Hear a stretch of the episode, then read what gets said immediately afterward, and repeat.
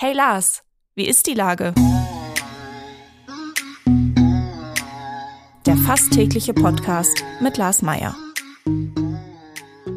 Wie ist die Lage? Unser fast täglicher Podcast als Kooperation von der Mopo und der Gute-Leute-Fabrik spürt tagesaktuellen Fragen nach. Mein Name ist Lars Meyer und ich rufe fast täglich gute Leute aus Hamburg an. Unser Partner, der das diese Woche möglich macht, ist das Mercado in Altona. Bis zum 25. Februar finden die Natur- und Tiererlebniswochen statt. Freut euch auf ein buntes Programm und eine gelungene Mischung aus Information und Unterhaltung rund um die Themen Nachhaltigkeit, Umwelt und Tierschutz. Erst schlemmen in der Markthalle und anschließend Dschungelwelten erleben. Das gibt es nur im Mercado, dem Nachbarschaftscenter in Altona. Das war Werbung. Herzlichen Dank. Heute befrage ich den Brotsommelier und Inhaber der Braker Mühle, Tim Lessau. Ahoi, Tim. Ahoi, moin. Lieber Tim, auch die Backbranche macht keine einfachen Zeiten durch. Die steigenden Kosten für Lebensmittel und vor allen Dingen Energieversorgung bereiten ja nachvollziehbar vielen Bäckereien Sorgen. Einige mussten schon schließen. Wie ist die Lage bei euch? Backt ihr kleine oder größere Brötchen? Wir versuchen immer äh, das beste Brötchen zu backen, was wir backen können. Ähm, und äh, darauf konzentrieren wir uns. Natürlich ist auch für uns nicht äh, keine so super tolle Zeit, das kann man schon sagen. Aber wir konzentrieren uns irgendwo auf die, auf die Antworten und äh, versuchen einfach immer weiter äh, gute Ware zu produzieren. Und äh, ja, das machen wir sehr, sehr intensiv und versuchen einfach jedes, jede Backware, das Baguette zum Beispiel zu verbessern und ähm, dadurch das, das Tauschgeschäft zu verbessern, auch für den Gast, äh, auch wenn dann äh, das Brot nachher ein bisschen teurer wird, dass er dann sagt, okay, das ist cool, das kaufe ich gerne und ähm, daran arbeiten wir intensiv, weil am Ende des Tages müssen wir einfach richtig geile Backware übergeben und dann ähm, funktioniert das auch, glaube ich. Das heißt, das Prinzip ist, alles wird ein bisschen teurer, aber gleichzeitig auch besser. Das heißt, eure Aufgabe ist es, in eurem Backlabor, so nenne ich das jetzt mal, immer ja. wieder an neuen Zutaten äh, zu gucken. Ähm, wie, wie kann man denn eigentlich stetig verbessern, wenn man sich nicht neueren Zutaten hinwendet? Also pure Chemie, wie auch immer. Also ich sag mal, ihr, ihr nutzt ja auch nur die althergebrachten äh, Zutaten, also Wasser, Mehl, Hefe ähm, und ein paar Körner, sage ich jetzt mal ganz plump. Ja, ja, also wir haben ja, wir haben ähm, angebaut, äh, äh, zu der Corona-Zeit haben wir unsere Backstube erweitert und haben natürlich auch neue Möglichkeiten reinbekommen. Wir haben eine, eine Sauerteiganlage uns endlich äh, leisten können. Das führt dazu, dass wir den ähm, Sauerteig besser steuern können, weil das ist zwar sehr viel Technik quasi, die wir benötigen, aber dadurch kriegen wir halt einen milderen Sauer hin und der führt dazu, dass das Brot nachher ein bisschen besser wird. Und äh, bei uns äh, ist das so, Backware, man, man kann immer wieder ein Level draufsetzen und ähm, im Grunde genommen ist das Credo äh, Back to the Roots. Also wir brauchen keine Zusätze, wir brauchen keine, keine äh, zusätzlichen Dinge, wir brauchen hochwertige Zutaten und äh, sparen da auch nicht, weil das ist ja auch immer so die Sache. Man könnte jetzt auch gut sparen, ne? in der Zeit, wo alle Rohstoffe teurer werden. Ähm, da halten wir an den an guten, teuren Rohstoffen auch fest und versuchen dann dementsprechend sie im Einsatz einfach noch sinnbringender einzusetzen. Aber immer volle Lotte, immer Butter ins Franzbrötchen und zwar so viel wie geht. Ähm, und äh, dann schmeckt das auch. Ähm, ich sag mal, Leute, die Steakrestaurants machen, die fliegen nach New York, um sich dort die Fleischpaläste anzugucken. Der Verkehrssenator schaut sich in Amsterdam und in Kopenhagen um, um äh, die neuen Möglichkeiten für Radfahrwege irgendwie sich anzuschauen. Wo fährt man denn als Bäcker eigentlich hin? Was ist denn so das absolute Backparadies? Ähm, ich fahre jetzt zum Beispiel jetzt im Februar nochmal nach Weinheim. Da ist ja die Akademie der deutschen Bäcker. Da tauschen wir uns immer mal wieder aus. Da ist das Brotforum. Ähm, da werde ich hinfahren. Ansonsten. Müsste ähm, ja dann eigentlich Brotheim heißen und nicht Weinheim. Ja, Aber stimmt, gut. stimmt. Das nur, neben, das nur nebenbei. Genau, ansonsten, ähm, ja, in, in, aller Welt. Ich war, war in Kopenhagen, äh, in Kopenhagen, äh, da guckt man sich so, da gibt's halt coole, so Smörrebröt, kennt man auch hier, ne, die, haben halt coole Brote in Belegung. Dann haben wir in, in, in Bonn einen, einen tollen Bäcker, ähm, den ich sehr, sehr schätze. Ähm, es gibt die, die, es gibt auch andere Bäckereien, Brotpuristen, mein Podcast-Kollegen zum Beispiel. Wir falschen aneinander, also wir falschen an den Produkten und äh, oder oder versuchen uns da zu verbessern, tauschen uns auch aus. Das ist in der Bäckerbranche üblich und das ist auch cool. Ähm, und äh, dann äh, können wir alle immer aufs nächste Level kommen, rein theoretisch, ja. Das heißt, du fährst nach Kopenhagen äh, und kaufst dann mehr oder weniger anonym Smörrebröt oder sagst du dann, sag mal, kann ich den Chef mal sprechen? Ich bin auch äh, Bäckermeister. Kommt ganz drauf an. Ähm, jetzt äh, bei meinem letzten Kopenhagen-Besuch haben wir ähm, uns unternehmerisch was anderes angeschaut, also die Smörebröts dann in, in der Auslage nur angeschaut. Da würden wir auch reinkommen, rein theoretisch, wenn man anfragt, aber manchmal reicht der Blick auch völlig aus. Und ähm, ja, wir waren zum Beispiel in Kopenhagen bei Lakritz vom Bülow, finde ich auch ein ganz interessanter ganz interessantes Unternehmen. Die machen so Lakritzkugeln mit Schokolade ja, aber umhüllt. total teuer. Also ja. wahrscheinlich, also teuer stimmt, sagt man immer so schnell. Also ich sag mal sehr, sehr, sehr, sehr hochpreisig. Ja, da muss man dann schon auf das ein oder andere Brot verzichten, wenn man sich das kaufen will. Ja, ja das stimmt, das stimmt, das stimmt. Okay. Und jetzt gibt es bei euch demnächst Lakritzbrötchen oder? Nein, nein, nein. Also ähm, haben wir noch gar nicht vor. Äh, ich weiß nicht, äh, gibt es auch keinen, der das macht, oder? Ein Lakritzbrot habe ich noch nicht gesehen. ich habe keine Ahnung. Vielleicht habe ich jetzt, vielleicht muss ich dann doch mal schnell beim Patentamt in München jetzt anrufen. ja, vielleicht. bevor vielleicht. das jemand hört. ähm, aber ich sag mal, bevor du äh, ins Ausland fährst, ähm, ihr habt ja 26 Standorte in Hamburg und Schleswig-Holstein. Wie ja. oft besuchst du denn die einzelnen Filialen? Also ich sag mal, wenn du äh, jeden Tag eine Filiale besuchst, ist der Monat ja auch schon wieder rum, vor allen Dingen der Februar. Ja, das ist, äh, das ist äh, wirklich wahr. Das ist schon intensiv. Ich habe ich mache das äh, so, dass ich in Prag betreue ich hier einen Standort selber, äh, das ist der Backdrive, und äh, da hole ich mir natürlich viele Kenntnisse und in den anderen Standorten, da bin ich dann auch wirklich zu Besuch. Ich habe äh, tolle Kollegen, die sich äh, dann um die anderen Standorte kümmern.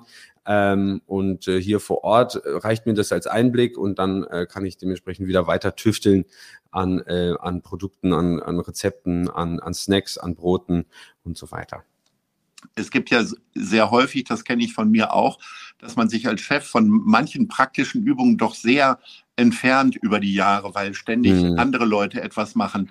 Wann hast du denn dein letztes Brötchen verkauft? Oder stehst du dann einfach nur blöd hinterm Tresen rum und die Leute laufen dich über den Haufen, weil die ihre Abläufe da viel besser drin haben, als du es haben könntest?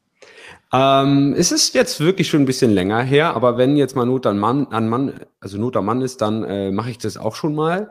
Ähm, aber ich versuche sehr nah dran zu sein. Ne? Also die, die kleinen Fehler sind halt die, die dann äh, wirklich nervig sind und äh, da versuche ich dann schon die Einblicke zu bekommen. Aber ich darf es natürlich, wir haben natürlich äh, mit 26 Standorten schon eine Menge zu tun. Dann darf ich natürlich nicht in die täglich, in die tägliche Arbeit gehen und das jeden Tag machen, sondern muss natürlich mir Gedanken machen, wie man Dinge dann verbessert.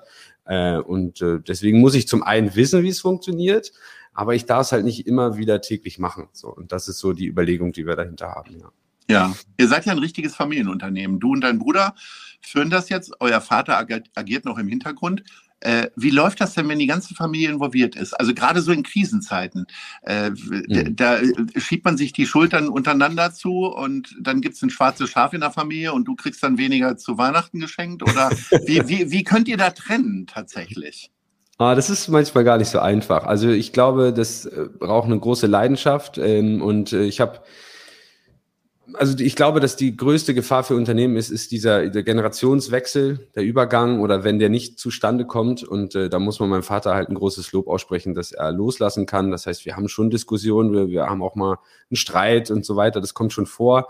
Wir versuchen das natürlich in geschlossenen Räumen zu machen, ähm, aber danach gehen wir halt mit einer mit einer Meinung raus, mit einer Entscheidung raus und das ist dann am Ende des Tages das Wichtige und so ähm, können wir dann dementsprechend äh, weitermachen, weil eine Pattsituation ist schlecht ähm, das heißt, es braucht immer eine Entscheidung, auch wenn sie vielleicht die falsche war. Ähm, und das macht mein Vater ganz gut. Der sagte, man macht eure eigenen Fehler, auch wenn ich es besser weiß. Äh, und das, das hilft uns äh, enorm, dass wir dann dementsprechend hier beide wachsen, Marc und ich, also mein Bruder und ich. Mhm. Genau. Du gehörst ja noch zur jungen Bäckermeister-Generation. Wie läuft das denn mit der Nachwuchssuche? Also man, man, äh, es, es gibt ja äh, teilweise große Schwierigkeiten in weitaus einfacheren Berufen.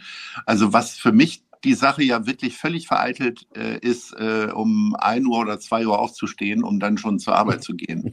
Ich wäre ja dann eher der Typ, der dann äh, möglicherweise aus der Kneipe oder im Restaurant kommt und dann direkt zur Arbeit marschiert. ja, das hält man nicht lange durch. Das habe ich auch mal gemacht, aber das geht nicht lange gut. Nee. Ähm, ja, ähm, Nachwuchs ist immer ein Thema. Ich glaube, man muss immer dranbleiben, man muss sich viel mit jungen Menschen beschäftigen. Und ähm, bei uns ist es so, wir, wir sind schon jünger geworden in den letzten Jahren und das äh, hilft viel. Das heißt, wir versuchen viel Verantwortung auf junge Menschen abzugeben, die dann Dinge einfach auch neu denken, auch Ähm, Thema Digitalisierung spielt natürlich bei uns auch eine große Rolle. Also zum einen Handwerk, aber auch Digitalisierung und da versuchen wir Chancen zu geben. Ansonsten müssen wir halt immer dranbleiben. Wir machen jetzt zum Beispiel am 25.03. den Azubi-Tag bei uns. Da können sich Menschen, ähm, also junge Menschen einfach äh, das Unternehmen anschauen ähm, und da begleiten wir sie, damit man überhaupt mal eine Vorstellung bekommt, was, was ist das eigentlich, was machen wir eigentlich den ganzen Tag. Und wir bilden halt auch vielseitig aus. Also Bäcker, Konditor, Systemgastronom. Äh, wir haben IT sogar in der Ausbildung mittlerweile, Büromanagement. Ähm, und ähm, da versuchen wir in allen Bereichen natürlich gut besetzt zu sein. Ja. Du bist einer von Deutschlands ersten Brotsommeliers. Was heißt das eigentlich genau? Also sagst du genau, welches Brot zu welchem Wein oder wie läuft das?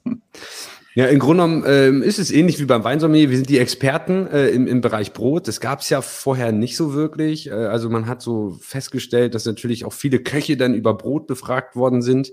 Ähm, und dann hat man irgendwann diese Ausbildung ins Leben gerufen. Ich bin sehr dankbar, dass ich das machen durfte, denn am Ende des Tages ähm, sind wir Brotbotschafter. Deutschland ist ein Brotland. Wir haben ähm, fast 4000 Brotsorten mittlerweile gezählt. Und ähm, das gilt es irgendwo auf eine gewisse Art und Weise zu schützen. Ähm, wenn man guckt, dass Industriebrot natürlich ähm, quasi schon den ganzen deutschen Markt so ein bisschen auch überschwemmt. Und das ist ein bisschen schade, denn wir setzen uns ein für die Vielfalt, regionale Brote, ähm, regionale Produkte, das ist das, was es nachher ausmacht. Also Hamburg, das Franzbrötchen zum Beispiel ist jetzt kein Brot, aber das ist natürlich das Hamburger Original, das gehört hierher ähm, und das darf nicht verschwinden. Und äh, da gibt es auch im Brotbereich natürlich viele, viele Dinge, die wir versuchen wollen zu schützen. Rheinisches Schwarzbrot nur als Beispiel ist eine ganz spezielle Art, wie man das Brot backt. Und ähm, wenn man das jetzt prüfen lassen würde, dann würde man sagen, okay, das ist ein Brotfehler weil da trockene äh, Körner, unverquollene Körner im Brot sind. Aber das soll so sein. Und ähm, das ist, das ist das Spannende dann nachher. Und das gilt es in irgendeiner, in, in irgendeiner Art und Weise zu schützen. Ja. Ja, äh, du hast die Franzbrötchen angesprochen. Bist du da Purist und sagst, okay, einfach mit Zimt oder magst du auch so Experimente mit Kirschen oder weißer Schokolade oder sonst was drauf? Ähm, ich glaube, es braucht meiner Meinung nach nur das klassische Zimtfranzbrötchen. Äh, wir haben natürlich mehrere im Angebot, da gibt's tolle Sachen, die man machen kann, aber ich liebe das klassische, normale Franzbrötchen. Butter, Zimt, Zucker ähm, und äh, dann war's das. Natürlich Teig und so weiter, aber wir brauchen recht viel Zucker und Butter äh, und dann, dann läuft es auch. Ja. Äh, apropos Liebe, wir kommen schon zu deinen Lieblingsausflugsorten in Hamburg. Wir sind bei der Top 3. Äh, nenn mir mal Platz 3. Platz drei. Ähm, für mich ist Platz drei Schmitz Tivoli. Bin ich sehr, sehr gerne. Ja, gute Idee. Jetzt bin ich gespannt auf Platz zwei. Äh, Platz zwei ist für mich äh, Dulz Burger. Also fahre ich sehr gerne hin. Die haben halt einen ja. mega Burger. Da, da, geht für mich nichts dran vorbei. Und die Buns kriegen sie von euch? Gib's zu. Nee, leider, leider, leider nicht. Leider nicht. Aber okay. ist wirklich so, ja. Arbeiten wir dran. Arbeiten wir dran. Ja. So, und Platz 1? Für mich war Bali Spa. Oh, wo ist das denn? In Glinde, ganz neu. Kann oh. Ist ein bisschen, ja. also gehört es noch dazu? Ich würde sagen, ja, ne? Zu Hamburg? Ja, ja nee, eigentlich nicht. Ich, oh, also hier in Hamburg geht man ja zu Bederland, auf jeden Fall. Das muss ich, das, also das muss, ich, das muss ich hier an der Stelle mal sagen. ja, kann ich nur empfehlen. Mega gut. Okay, guti. Also, äh, herzlichen Dank, Tim. Äh, ich wünsche dir ausreichend Erholung, wo auch immer, ob jetzt bei Bederland oder in Glinde. Äh, und äh, viel Erfolg und weiterhin leckere Brötchen backen. Ahoi. Vielen Dank. Machen wir. Tschüss. Ciao. Dieser Podcast wird präsentiert von der Gute-Leute-Fabrik, der Hamburger Morgenpost und Ahoi Radio.